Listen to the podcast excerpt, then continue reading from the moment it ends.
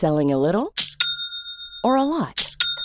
Shopify helps you do your thing however you cha-ching. Shopify is the global commerce platform that helps you sell at every stage of your business. From the launch your online shop stage to the first real life store stage, all the way to the did we just hit a million orders stage. Shopify is there to help you grow. Shopify helps you turn browsers into buyers with the internet's best converting checkout. 36% better on average compared to other leading commerce platforms because businesses that grow grow with Shopify. Get a $1 per month trial period at shopify.com/work. shopify.com/work. Quality sleep is essential. That's why the Sleep Number Smart Bed is designed for your ever-evolving sleep needs. Need a bed that's firmer or softer on either side? Helps you sleep at a comfortable temperature? Sleep Number Smart Beds let you individualize your comfort so you sleep better together. JD Power ranks Sleep Number number 1 in customer satisfaction with mattresses purchased in-store. And now save 40% on the Sleep Number limited edition Smart Bed for a limited time. For JD Power 2023 award information, visit jdpower.com/awards. Only at Sleep Number stores or sleepnumber.com. Hey, I'm Ryan Reynolds. Recently, I asked Mint Mobile's legal team if big wireless companies are allowed to raise prices due to inflation. They said yes. And then when I asked if raising prices technically violates those onerous two-year contracts, they said, "What the f*** are you talking about? You insane Hollywood ass." So to recap, we're cutting the price of Mint Unlimited from $30 a month to just $15 a month. Give it a try at mintmobile.com slash switch. $45 upfront for three months plus taxes and fees. Promo for new customers for limited time. Unlimited more than 40 gigabytes per month. Slows. Full terms at mintmobile.com.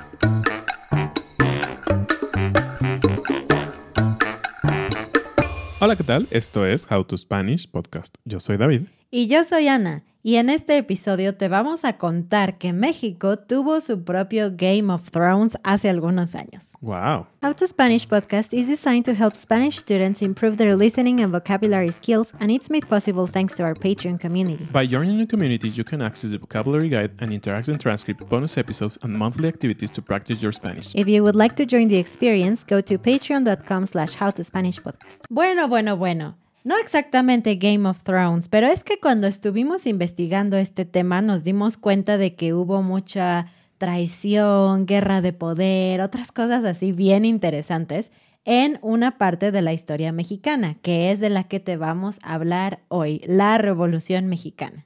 Así es, y estamos aprovechando la fecha porque pues el 20 de noviembre se celebra el inicio de la revolución, ¿no? Y algo interesante de saber es que el lunes antes del 20 de noviembre es un día feriado en México, que quiere decir que nadie trabaja. Y bueno, así tal cual como dijo Ana, pues realmente es algo súper interesante. Y claro, lo estudiamos en la escuela, ¿no? Yo me acuerdo que pues obviamente es parte importante de la historia de México, pero aún así yo tenía como una idea muy básica, creo, de la revolución, ¿no? Como otra guerra más, qué aburrido. Sí, como una guerra más y sobre todo como que era simplemente Porfirio Díaz, hay una guerra, lo sacan y listo, ¿no? Y todos somos felices, pero realmente no. Y si ustedes se acuerdan, tenemos un episodio donde ya hablamos sobre Porfirio Díaz, ¿no? Y vamos a dejarles los enlaces si quieren volver a verlo, pero es súper interesante también que Porfirio Díaz forma parte esencial en las cosas buenas y malas que sucedieron durante esta época, ¿no? Exacto, es un personaje muy controversial. Te recomiendo que veas o escuches ese episodio. Pero bueno, la Revolución Mexicana es súper importante porque además fue un periodo bastante largo de tiempo en el que sucedieron muchas cosas antes y después. Realmente marcó una gran diferencia entre lo que era México antes y lo que es México ahora. Sí, de hecho podríamos decir, me atrevo a decir, obviamente si ustedes son historiadores tal vez saben más, pero yo me atrevería a decir que realmente la revolución es la que marcó quiénes somos ahora. A diferencia de la independencia, que creo que lo celebramos mucho más y obviamente es importante, formó, digamos, un paso previo para ser los que somos, ¿no? Simplemente ya no somos una colonia de España, somos independientes, pero creo que realmente la batalla o el evento que forma más a lo que son los mexicanos ahora es la revolución. El día que comenzó la revolución fue el 20 de noviembre de 1910, pero realmente es importante hablar de lo que pasó antes, ¿no? Porque una guerra no empieza porque sí, sino que hay cosas que van cocinándose antes y después, ¡pam!, explotan. Y bueno, ese fue el caso. Los antecedentes de esta guerra tienen que ver con este personaje, Porfirio Díaz. Porfirio Díaz fue un dictador, es decir, que estuvo en el poder durante muchísimos años y su gobierno se caracterizó por algunas cosas muy buenas, como permitir la inversión extranjera, lo cual hizo que el país creciera mucho, pero también por cosas negativas. Por ejemplo, solamente permitir que un grupo muy específico de personas se enriquecieran o se beneficiaran de toda esta inversión que estaba sucediendo en el país, dejando a los campesinos y a los pobres más pobres, sin salarios ni trabajos justos. Prácticamente no tenían nada. Y también fue un gobierno de mucha, mucha represión. Apenas alguien estaba en contra y lo mataban, lo encarcelaban. No había libertad de expresión. Sí, fue un gran, gran problema. Y esto que mencionó Ana como positivo, como que trajo la inversión extranjera, por una parte fue positiva y por otra fue negativa, justamente también por lo que ella decía estas personas se enriquecieron muchísimo, pero realmente los mexicanos, el grueso de la población, no tenía oportunidades y les ofrecía tantas cosas Porfirio Díaz a los extranjeros o a los ricos de México que las cosas se, se salieron de control. Por ejemplo, los trabajos trabajaban de 13 a 15 horas al día, con salarios muy muy bajos o a veces ni siquiera les pagaban. Era impresionante. Entonces, todo esto cocinó un ardor en el pueblo mexicano, ¿no? En todos lados la gente estaba enojada y en todas las industrias, en el campo, la minería, porque en ese entonces México era una potencia en cuanto a minería, y en la industria petrolera, porque también México tenía bastante petróleo, pero tuvieron que entrar empresas extranjeras para poder sacar ese petróleo. ¿Y quién era este señor Porfirio? Porfirio era un militar que subió al poder y él decía que la reelección no era algo correcto que debía suceder en un país. Esto es bastante irónico debido a que, ya te dije, Porfirio fue un dictador que pasó muchos años sentado en la presidencia de México. De hecho, la primera vez que ocupó el cargo fue en 1876 y lo quitaron hasta 1910, 1911. Así es. Muchos años después. Hubo un pequeño periodo en medio en donde se supone que hubo otro presidente, pero todo el mundo sabía que era un títere de Porfirio Díaz. Entonces realmente a todo este periodo de la historia se le conoce como el porfiriato. Pero aquí viene el chismesazo, amigos, un gran chisme porque hubo una entrevista muy interesante que sucedió en 1908 y que realmente fue como el inicio de todo este problema y tiene que ver con otro país. Un periodista de Estados Unidos entrevistó a Porfirio Díaz. El periodista se llamaba James Greenblatt.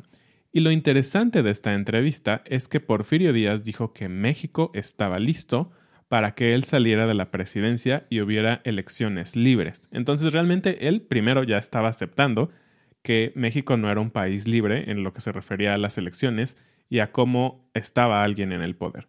Entonces esto empezó a subir los ánimos políticos, ¿no? ¿Te imaginas después de 30 años que digan va a haber elecciones? Pues todo el mundo se emocionó y empezaron a haber ideologías políticas y empezaron digamos, a haber partidos, porque tampoco había partidos realmente. Realmente para este punto creo que había dos partidos. Uno de ellos estaba encabezado por Porfirio, Díaz. y el otro estaba encabezado por Francisco I. Madero, que es como el personaje de la revolución, uno de los más conocidos, seguramente has escuchado su nombre.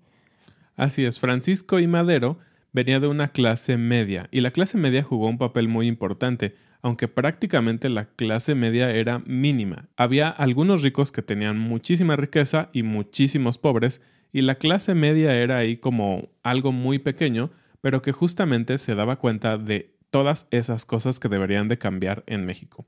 Entonces Francisco y Madero empezó a hacer su campaña política, creó un partido político y ese partido lo formó para ser su candidato para las elecciones de 1910. En estos tiempos es muy común, al menos en México, saber que los candidatos a presidente hacen campañas, ¿no? Viajan por todo el país, abrazan a la gente, le dan besos a los niños, hacen mil cosas para ganar popularidad y que la gente vote por ellos. Pero el primero realmente en hacer esto en México fue Francisco y Madero. Él viajó por varias partes del país haciendo campaña y hablando de estos ideales de justicia, de repartir las tierras, de tener unos trabajos mejores y todo esto que a la gente le gustó mucho, tanto que se volvió súper popular y entonces a Porfirio Díaz le dio frío. Hagamos una pausa porque esa es la frase del día. ¿Qué significa que te dé frío algo?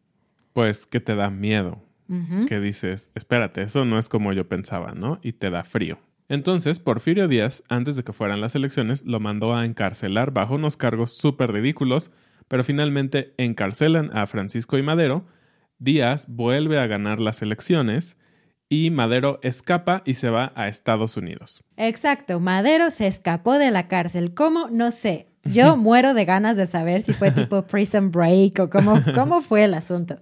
Pero el punto es que ya en Estados Unidos escribió una carta, una carta que se llamaba El Plan de San Luis, en donde cuando la escribió en septiembre, estaba invitando a toda la población de México a levantarse en armas contra Porfirio Díaz.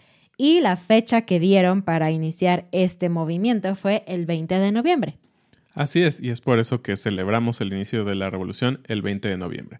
Entonces, en esta carta o en este plan, Francisco y Madero denunciaba todas las cosas horribles que había hecho Porfirio Díaz, que digo, todo el mundo lo sabía, pero estaba dando un plan detallado y en él decía, uno, vamos a desconocer la presidencia de Díaz, no lo queremos, no lo vemos como nuestro presidente, y dos, vamos a levantarnos en armas en todo el país.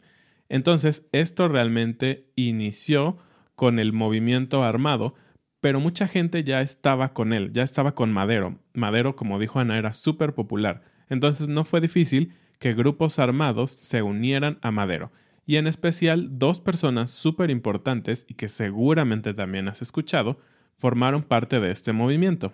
Pancho Villa. Exactamente, Francisco Villa, que realmente se llamaba Doroteo Arango, pero todo el mundo le decía Francisco Villa, y por otra parte Zapata, Emiliano Zapata, Pancho Villa estaba en el norte y Zapata estaba en el sur, entonces estas dos fuerzas estaban en todo el país. Entonces comenzaron estas revueltas en todos los estados y el ejército opositor empezó a ganarle al ejército de Díaz y tomaron muchas ciudades. El 25 de mayo de 1911, es decir, seis, siete meses después del inicio de la guerra, pusieron sitio, es decir, asediaron la Ciudad de México, que era donde estaba Díaz. Para este momento Díaz estaba así como, ya perdí, ¿qué tranza? ¿Qué hago? ¿No? y decidió tomar algunas medidas que realmente ya no funcionaron. Él destituyó a su gabinete y dijo que ya no iba a haber reelecciones. Pero bueno, ya era muy tarde. ¿Quién le iba a creer a ese señor? Claro. Nadie, ya había mentido muchísimo. Entonces, ese mismo día lograron que Díaz renunciara a su cargo como presidente y que se fuera rapidito para Francia. Así es, de hecho, si ustedes no lo saben, Díaz se fue a Francia, no volvió jamás y murió en París. Y de hecho está enterrado en París. Y hay un tema que si lo regresan, no. Bueno, es otra historia. Pero el tema es que sí lograron que se fuera y pues obviamente nombraron a Madero como presidente provisional mientras se organizaban elecciones. Finalmente se realizan las elecciones y Madero queda ganador. Obviamente tenía el apoyo de toda la gente, tenía el apoyo de los militares o digamos de estos grupos de revuelta que lo estaban ayudando y parecía que todo había terminado. Sí, menos de un año de guerra. Qué chido, ¿no? Sí, parecía que ya sacamos a Díaz, todos contentos y felices, pero no. La historia continúa. Realmente, cuando Madero llega al poder, se encuentra con un país devastado, ¿no? Imagínate. Muchos años de pobreza para los más pobres, injusticias para los trabajadores, para el campo, era un desastre. Y obviamente todos querían mejorar, ¿no? Todos los líderes que se habían hecho en esta guerrilla querían cosas diferentes. Y aquí es donde empieza este tema del Game of Thrones, ¿no? Porque cada quien quería algo diferente. Obviamente Zapata y Villa querían cosas un poco diferentes, querían apoyar mucho más al campo, había otras personas que querían que continuaran como antes, ¿no? Entonces Madero trató de mediar con todos a la vez. Piénsalo, es, es una locura, no era una tarea nada fácil. Entonces Villa y Zapata dijeron, espérate, Madero no está haciendo las cosas que queríamos, está como muy suavecito haciendo los cambios, no hay grandes cambios como lo queremos nosotros. Entonces, sorpresa, se le voltearon a Madero y siguieron luchando contra las fuerzas de Madero ahora. Entonces antes eran amiguis, amiguis y ahora ya no, ya no tenía el apoyo de sus dos principales comandantes, ¿no? Así es. Pero además de que sus amigos ya no eran sus amigos, internamente ocurrió otra traición. Madero había confiado en un militar que antes pertenecía a la Guardia de Díaz. Pero resulta que este militar llamado Victoriano Huerta, qué nombre tan fuerte, Victoria, Victoriano Huerta lo traicionó y se unió con otras personas que todavía estaban apoyando a Díaz y mató a Madero y a su vicepresidente y se instauró como el siguiente dictador. Él decía que esto era una dictadura personalista. Él dijo, no, no, no, no, no quiero Congreso, no quiero a nadie diciéndome qué hacer. Yo aquí soy el mero mero. Así es, deshizo el Congreso, no había nada más que él. Entonces realmente estaba un poco peor la cosa que con Díaz. Y algo súper interesante, un chisme también bien de telenovela, es que hubo un personaje de otro país que estuvo involucrado y fue el embajador de Estados Unidos. Y suena súper wow, ¿por qué Estados Unidos se metió y no sé qué? Pero esperen en la historia porque tiene un detalle muy interesante. No fue específicamente el gobierno de Estados Unidos, pero vamos a llegar a eso. Ahora, estaba ya Victoriano Huerta en el poder, tenía en contra a Villa y a Zapata y muchas otras personas. No solo ellos estaban luchando, pero digamos, ellos seguían siendo como los personajes importantes que seguían en la lucha. Para esto ya estamos en 1913, pasaron ya dos años de que se fue Díaz y estuvo Madero, lo traicionan y todo este rollo complejo que ya les contamos. Pues como Huerta se instauró como un legítimo dictador, Estados Unidos justamente decidió no apoyarlo porque ellos no apoyaban las dictaduras. Y de hecho, cuando el presidente en curso de Estados Unidos supo que su embajador en México había apoyado a la traición y al asesinato de Francisco y Madero, sacó o corrió de su puesto a este embajador. Entonces es lo que les decíamos, realmente no fue que el gobierno de Estados Unidos estuviera de acuerdo con esta dictadura, simplemente fue una decisión personal del embajador en curso. Entonces siguió esta guerra y las luchas, lucha tras lucha. Y bueno, ya en 1914, después de ser atacado tan fuertemente, el dictador Huerta necesita renunciar y se va. Y aquí surgió otro personaje que es Venustiano Carranza. Yo sé que son muchos nombres, no es tan importante, pero el punto es que este señor decidió convocar a todos los revolucionarios, ¿no? Fue como, vamos a reunirnos y hablar y a ver qué continúa, pero no salió como él quería, porque ahora los revolucionarios empezaron a pelear entre ellos. Así es, sigue siendo un desastre todo esto. Finalmente, Carranza es el presidente, y aunque tuvo algunos periodos en donde tuvo que salir de la capital, para 1916 él regresó a la capital. Y el tema fue es que entre el ejército del gobierno, los ejércitos de estos otros revolucionarios se fueron matando y se fueron terminando los líderes. Durante estos periodos, Villa y Zapata fueron asesinados, entonces fue como disminuyendo la fuerza de estos ejércitos. Finalmente, algo muy interesante y muy importante que logra Carranza, este nuevo presidente que tenía ideas diferentes, y muy contrarias a las de Díaz, es una nueva constitución. Y la constitución que se creó fue el 5 de febrero de 1917 y la tenemos muy en la mente porque es la constitución que nos rige hasta hoy en día. Y esta constitución ya incluye cosas muy importantes como los derechos de los trabajadores, libertades, libertad de expresión, un, un tiempo de trabajo razonable de ocho horas, Todas las cosas que estaban buscando a través de años ya estaban plasmadas en la Constitución. Algunos historiadores dicen que aquí se termina la revolución, pero otros no, porque una cosa es ponerlo en papel, ¿no? Una cosa es decir, ya se acabó, ya está todo escrito, pero la otra cosa es llevarlo a la práctica. Y después de tantos años que había estado, pues todo este sistema, este engranaje de prácticamente esclavitud hacia algunos trabajadores, iba a ser difícil quitarlo, ¿no? Entonces, algunos otros historiadores creen que realmente la revolución se termina hasta 1930 más o menos, con la presidencia de Lázaro Cárdenas. Pues sí, este fue un tiempo muy tumultuoso, ¿no? Duró realmente muchos años de guerra, guerras unos con otros, entre los que querían lo mismo, entre los que querían cosas diferentes. De hecho, en nuestra comunidad de How to Spanish en Discord tenemos un club de lectura para algunos tiers de Patreon y allí estamos leyendo ahorita un libro que también les recomendamos que se llama como Agua para Chocolate. Y este libro mexicano tiene su historia en esta época, en la revolución. Y bueno, ahora si, si tú eres parte de ese club de lectura, puedes entender un poco mejor cuál es el contexto social de esta historia.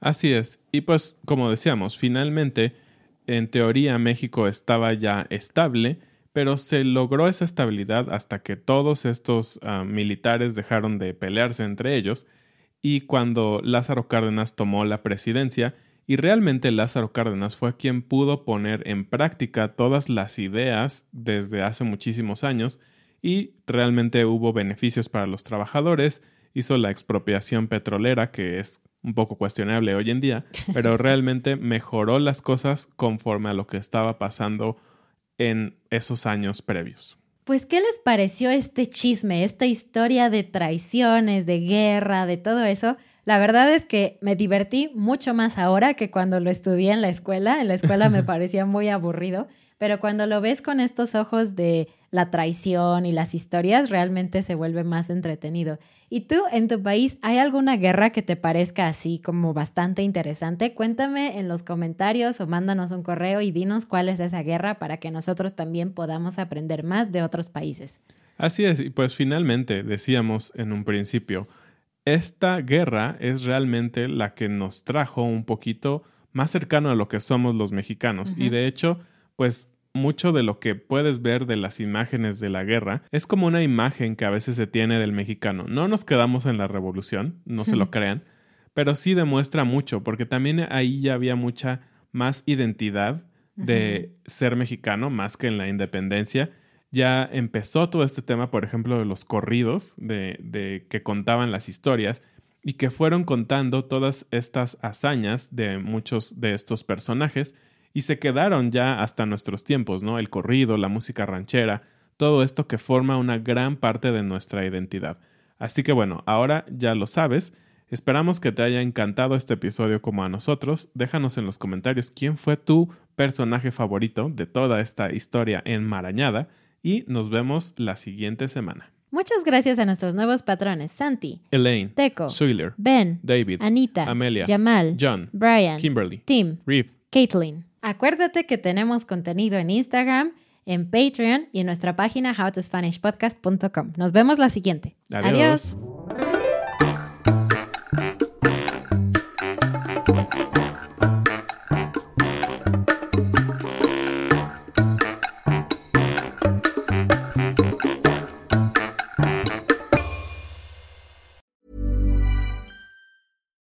Here's a cool fact a crocodile can't stick out its tongue.